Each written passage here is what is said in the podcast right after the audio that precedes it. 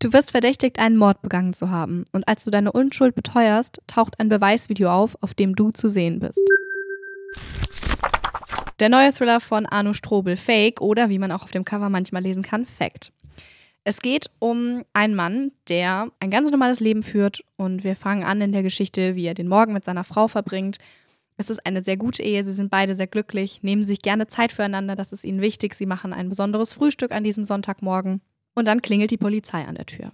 Und unsere Hauptfigur wird verdächtigt, mit dem Verschwinden einer Frau zu tun zu haben. Er kennt diese Frau nicht und auch die Frau, die ihn beschuldigt, die beste Freundin des Opfers.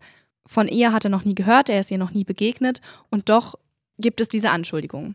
Die Polizei geht dem natürlich nach, denn das ist eine sehr spezifische Anschuldigung gegen diesen Mann. Aber unsere Hauptfigur hat keine der beiden Frauen je gesehen, beteuert das immer wieder. Und erstmal gibt es auch keine Beweise, außer diese Anschuldigung eben. Und die Polizei nimmt alle Aussagen auf, die von ihm, die seiner Ehefrau, und lässt es erstmal so sacken.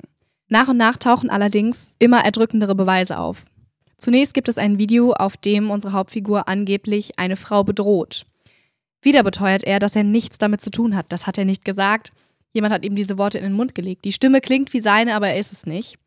Und irgendwann taucht sogar ein Video auf, in dem er eine Frau schlägt, misshandelt.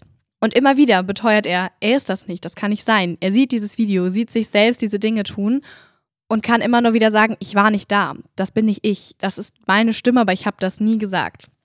Durch eben diese erdrückenden Beweise wird er schließlich auch verhaftet und in Untersuchungshaft gesperrt.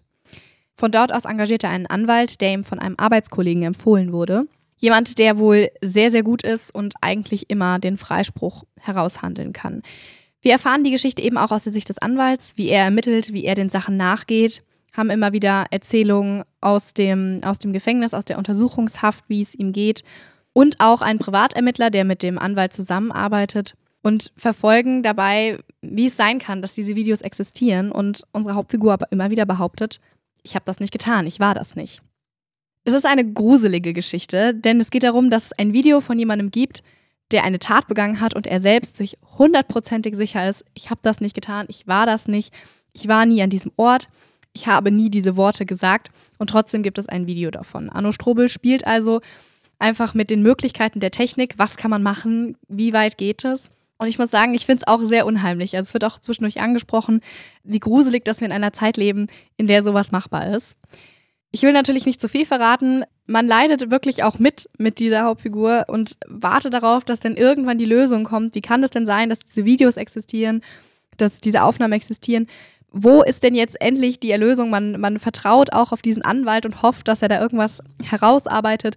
Ist ganz gefesselt, wenn der Privatermittler dann irgendwelche Ungereimtheiten doch noch entdeckt, die der Polizei entgangen sind bis zum Ende. Also ich habe dann auch zwischendurch gedacht, naja gut, okay, wenn man jetzt irgendwie doch schon Dinge weiß, dann wird es wohl so und so sein.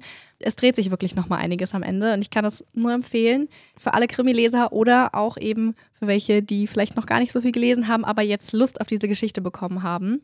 Ja, ich wünsche euch ganz viel Spaß mit dem neuen Thriller von Arno Strobel.